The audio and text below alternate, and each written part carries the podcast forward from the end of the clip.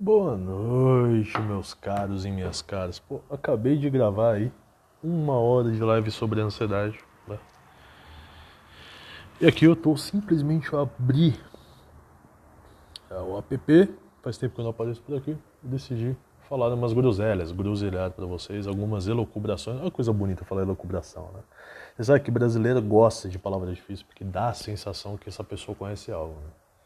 Eu vou falar um pouco sobre isso. É, quanto de fato você conhece sobre alguma coisa e quanto você não conhece. Vou falar um negócio prático aqui. Cara, quanto mais eu estudo, cara, quanto mais eu estudo, mais eu me sinto idiota. Um esvaziamento, assim. Você vai sentindo que, pô, teu conhecimento não era conhecimento, né? Era achismo. Porque não é questão de quanto você se aprofunda em um tema, você ficaria louco se eu for, por exemplo, estudar sobre ansiedade, todo dia sai artigo sobre ansiedade. Mas quanto mais você sai dessas áreas mais tecnicistas, essas áreas mais assim, né, contornadas já pela ciência. Caraca, tô vendo uma barata lá que eu amassei a cabeça faz uma hora. Ela tá mexendo as patas até agora. É impressionante que esse bicho sobrevive ao apocalipse mesmo. Hein? Cacete, eu acho que os, os, os, os anjos que descerão dos céus descerão montados em, nesse bicho aí, cara. É invencível, impressionante, cara, impressionante. É. Um elogio falar que a pessoa tem sangue de barata, né?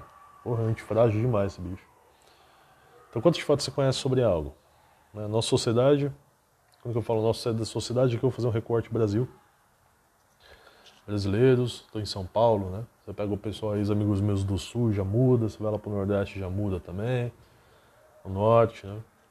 a gente fala sociedade, eu estou falando aqui inserido em um contexto paulista, né, numa cidade grande aí, com 12 milhões de habitantes, ah, por aí.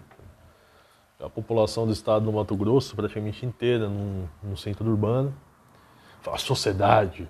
Né? Sociedade é ansiosa, ah, a sociedade é pessimista. Quanto de fato você conhece de sociedade? Você quer dizer que sociedade, Cássio? O que você quer dizer quando você fala sociedade. Veja, eu não estou aqui querendo ser criterioso chato, estou querendo ser criterioso realista. Portanto, chato. Nós temos que aprender a dosar nossas palavras. E aí eu vou falar o seguinte: por que eu estou me sentindo burro? Eu estou aprendendo a dosar as palavras, horas. Você pegar um jornal aí, né? Gazeta do Povo. Acho que a Gazeta do Povo tem mais de 100 anos. Pega lá a Gazeta do Povo, século XX. Lá no início do século XX. Vê o português ser escrito ali. Pega um livro do Machado, eu tenho uma edição do Machado aqui.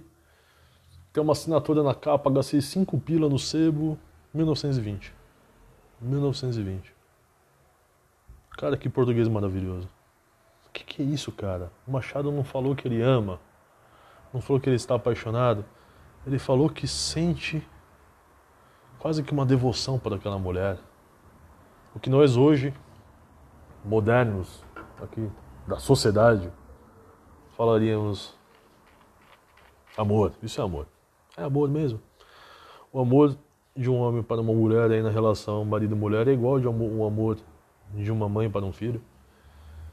Fala amor materno, olha só, já tem uma especificidade aqui. O amor materno. Né? O amor maridal, você não escuta isso. Mas você escuta falar sobre amor fraternal. Vamos por uma palavrinha um pouco mais chata. Preguiça. Cara, eu sinto uma preguiça, uma prostração física. Sempre depois que eu como. Isso é preguiça? Ou é simplesmente a circulação que saiu do seu cérebro e está agora alocada no seu estômago? Ah, isso é preguiça? Não, não é preguiça. É digestão. Não, Nuno, eu sinto preguiça, cara. Eu não tenho vontade de estudar. Tô com preguiça. Aí você fala, bom, beleza, faz sentido. Mas é preguiça ou assídia? Ah, agora eu peguei, né? O que é assídia? Assídia, em termos didáticos, é um negócio complexo, tá? Vai ter que entrar na teologia, e aí não é minha praia. Não manjo teologia, tá bom? Outro aqui estão fazendo algumas aproximações. Me permito fazer isso porque é meu espaço. Né? Eu não venderia um curso para falar sobre assídia porque eu não manjo. A parte teológica do negócio. Mas assídia é a preguiça da alma. É a preguiça para a obtenção de um bem. Olha que coisa mais. Não é só preguiça da alma. O que, que é preguiça da alma? A alma preguiçosa, a alma assidiosa, é a alma que não quer buscar um bem. E o que, que é bem? O que, que é o bom? O que, que é o belo? Você está bela hoje. Está bela mesmo? Você vira para sua esposa, você está bela, meu amor. Você está muito bela. Quando eu olho para você, eu me sinto pô, ao lado de Deus. É um negócio mais complexo. Quando você vê uma bela estrutura, você fala, olha que bela estrutura. É a mesma coisa? Um é orgânico, o outro não é orgânico. Então veja a importância de dosar as palavras. Então, pô, cara, eu tava aqui, né, falando sobre ansiedade e a dificuldade, né, a dificuldade em dar os verdadeiros tons, colocar as pessoas aí nos verdadeiros lugares ou nos lugares mais próximos da verdade, porque a verdade mesmo ela é intangível, né? Um negócio que a gente não alcança. Como é que eu falo verdade, né? Sua frase é verdadeira. Né? Como que eu falo verdade com V maiúsculo, tá bom? Verdade com V maiúsculo, né? aquela ideia transcendental, né? Aquela coisa que a gente tem aqui mais no aspecto subjetivo, não subjetivo, né? Abstrato, perdão. Olha lá, de novo, né? Eu falei, eu poderia falar subjetivo sem entender, ah, mais voltada para o eu. Eu tô falando de abstrato, não estou falando da tua verdade, isso é besteira. Estou falando dessa verdade que preenche tudo, né? Essa, essa, esse, essa inclinação da alma humana para o belo, para a ordem, né? Essa inclinação natural. Você pegar um bebê, por exemplo, e, sorrir para o bebê, ele vai se sentir confortável. Né? Se você fizer uma cara feia para o bebê, ele vai chorar. Então, essa capacidade de distinguir que nós vemos, por exemplo, muito cedo. Você pega uma criança de seis meses, você já consegue falar se ela será autista, provavelmente. Né? Essa criança imita você, se essa criança ela se movimenta através da tua resposta, né? Fisionômica, né? se você sorri, se a criança sorri, né? a gente já vê algumas inclinações aqui que nós falamos, ó, isso aqui está normal, aqui não está normal. Então a resposta, a inclinação natural ao belo, à ordem, ao bom, você já busca pelo bem, a gente fala essa pessoa ela é normal. Né? Essa pessoa ela não é normal, cara. Esse cara é agressivo, porque ele busca desordem, ele busca uh, um rompimento, né? Ele busca, através da raiva, é, alcançar os seus objetivos. Isso que não está normal, né? Esse relacionamento é abusivo. Então veja que nós sabemos distinguir, mas o que eu estou vendo na realidade é uma anestesia da, da, da, percepção da realidade através da linguagem. Então eu não estou falando isso, não sei eu que falo isso. Né? A gente vê vários caras aí com um gabarito anos-luz do meu falando isso. A gente pode pegar o George Orwell, em 1984, falando sobre a nova língua, né?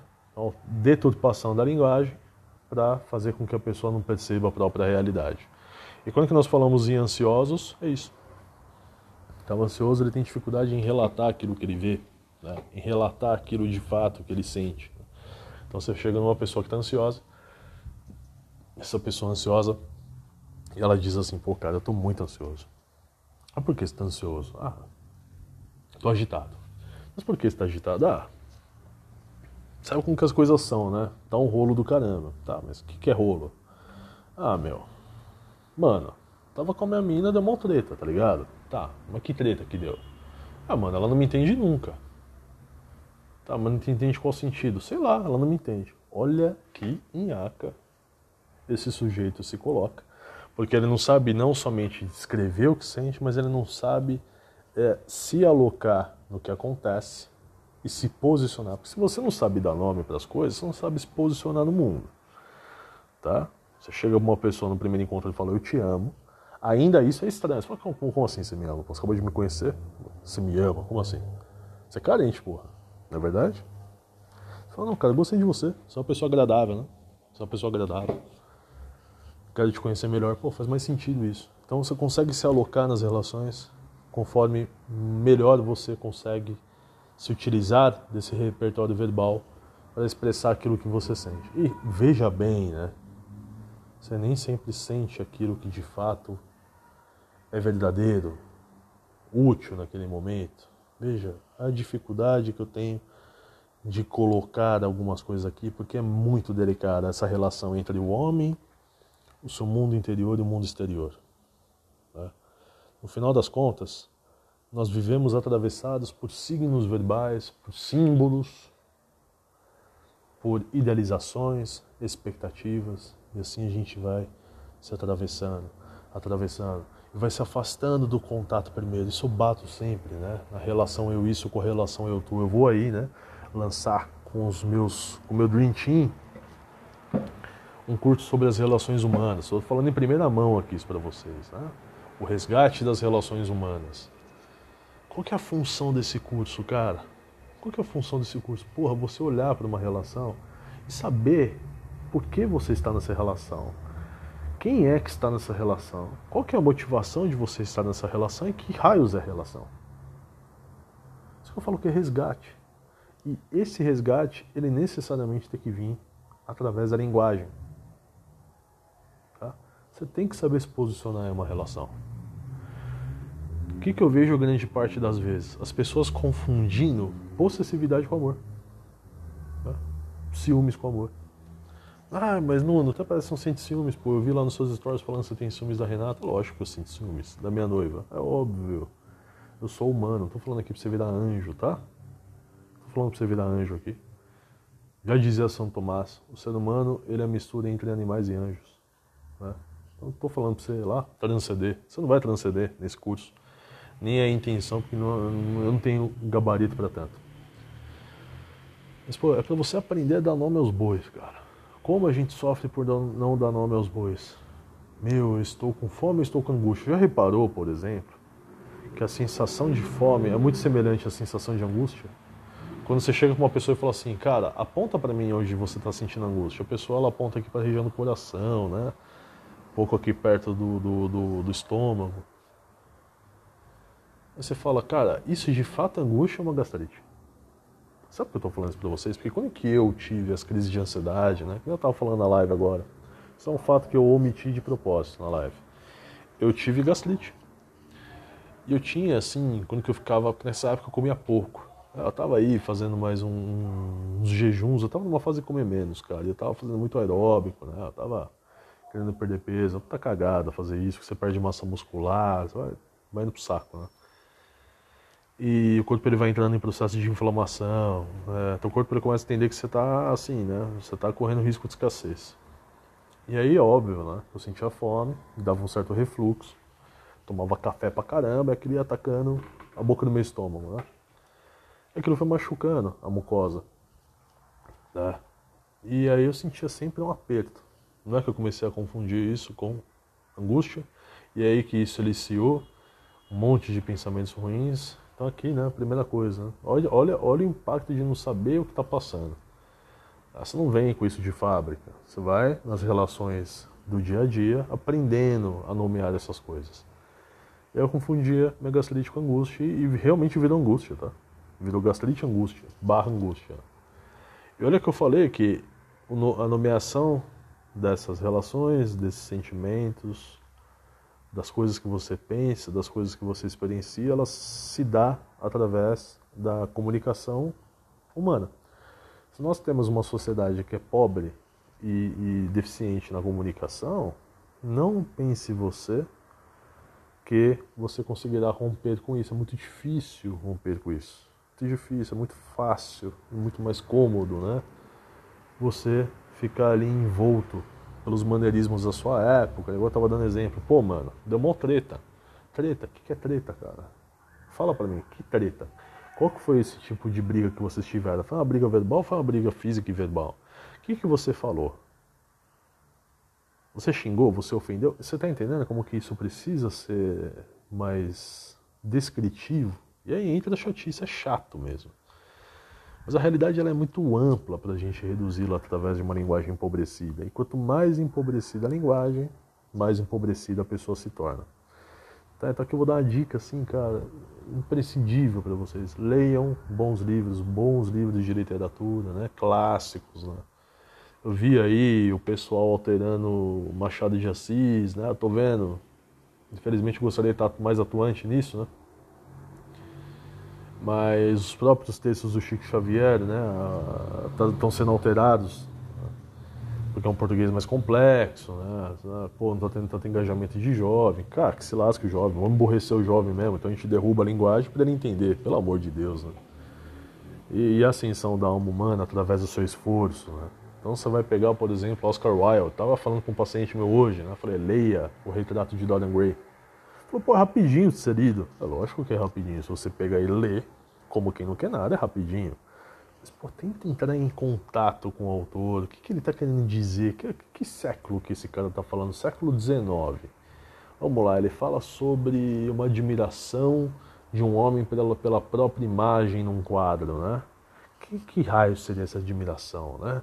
Seria mais narcisista daquele cara que olha. Então visualiza você olhando para um quadro teu, muito belo, né? Tão belo que, pô, você, quase como se eu olhasse para um espelho, porque você também é muito belo. Então você vê que os anos vão passando, você vai envelhecendo e o quadro não. Que sentimento que gera isso, né? Será que a admiração é um pouco de angústia, porque você vê que o tempo está passando para você, para o quadro não, e você não consegue recuperar aquela juventude que foi embora?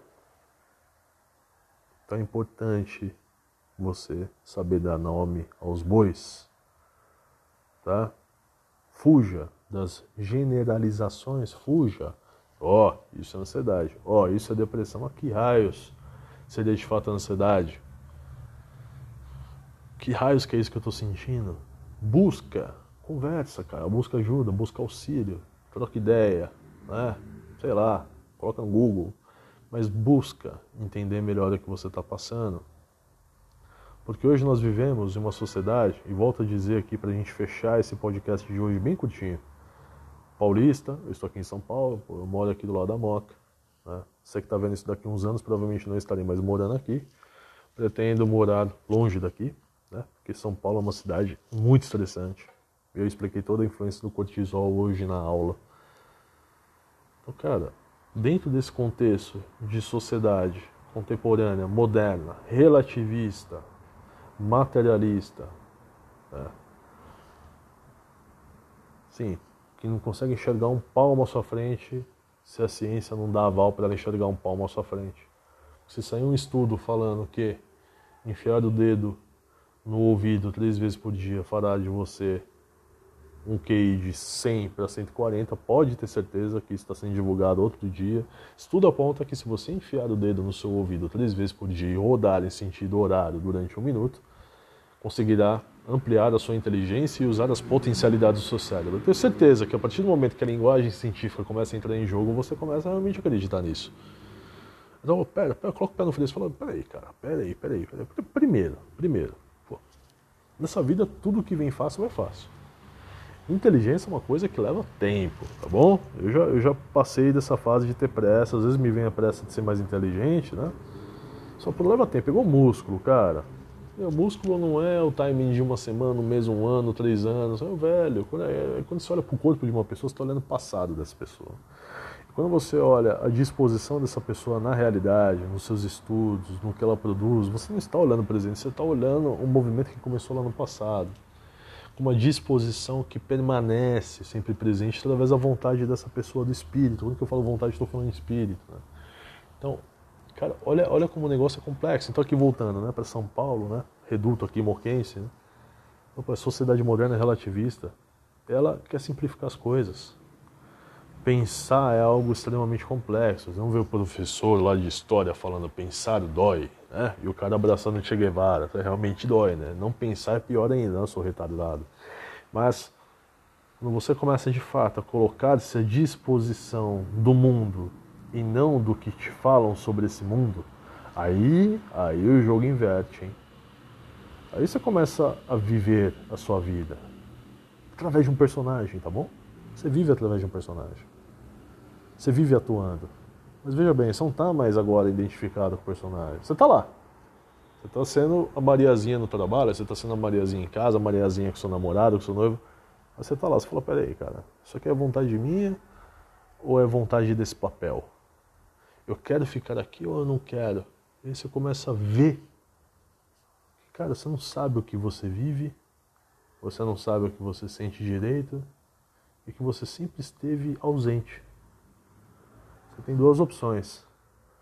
Ou você entra em um pessimismo desgraçado, nihilista, suicida, que hoje as pessoas estão passando por isso, que acontece também porque as pessoas elas não tomam consciência né, dessas máscaras, do que elas sentem, elas não sabem de fato expressar o que elas sentem, o que elas pensam, né? não é só sentimento, tá bom?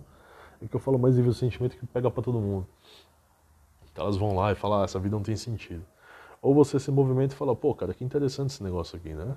Olha só, agora tomando mais consciência, eu tô vendo que eu sou um nada, que eu sou um cisco, né? Eu sou um lixo, eu tô igual aquela barata ali. Uma hora eu tô tocando o terror no esgoto de São Paulo, outra hora eu tô com a cabeça esmagada, igual esse motoqueiro infeliz passando aqui perto, e fala, pô, o que, que eu faço com o que eu tenho? O que, que eu faço com isso que eu tenho dentro do meu coração? Quem eu sou nessa vida? E essa questão, meu querido e minha querida, só será respondida no último dia. Tá? Não porque você concluiu quem você é, foi porque chegou o momento final de você colocar na bandeja da tua alma tudo aquilo que você construiu como personalidade. Então, aqui é Locubrações de uma quarta-feira, pós-atendimento, pós-live, né? Que vai ficar lá pro curso Ansiedade Zero, que vocês vão ficar sabendo depois. Elucubrações da necessidade de você começar a aprender a dar nome aos bois. Você tem vários bois no seu pasto. Lembre-se antes de tudo que você é pessoa. Lembre-se antes de tudo que esses bois são seus. E lembre-se antes de tudo que eles têm que ser cuidados por você. Beleza, meu povo? Boa noite.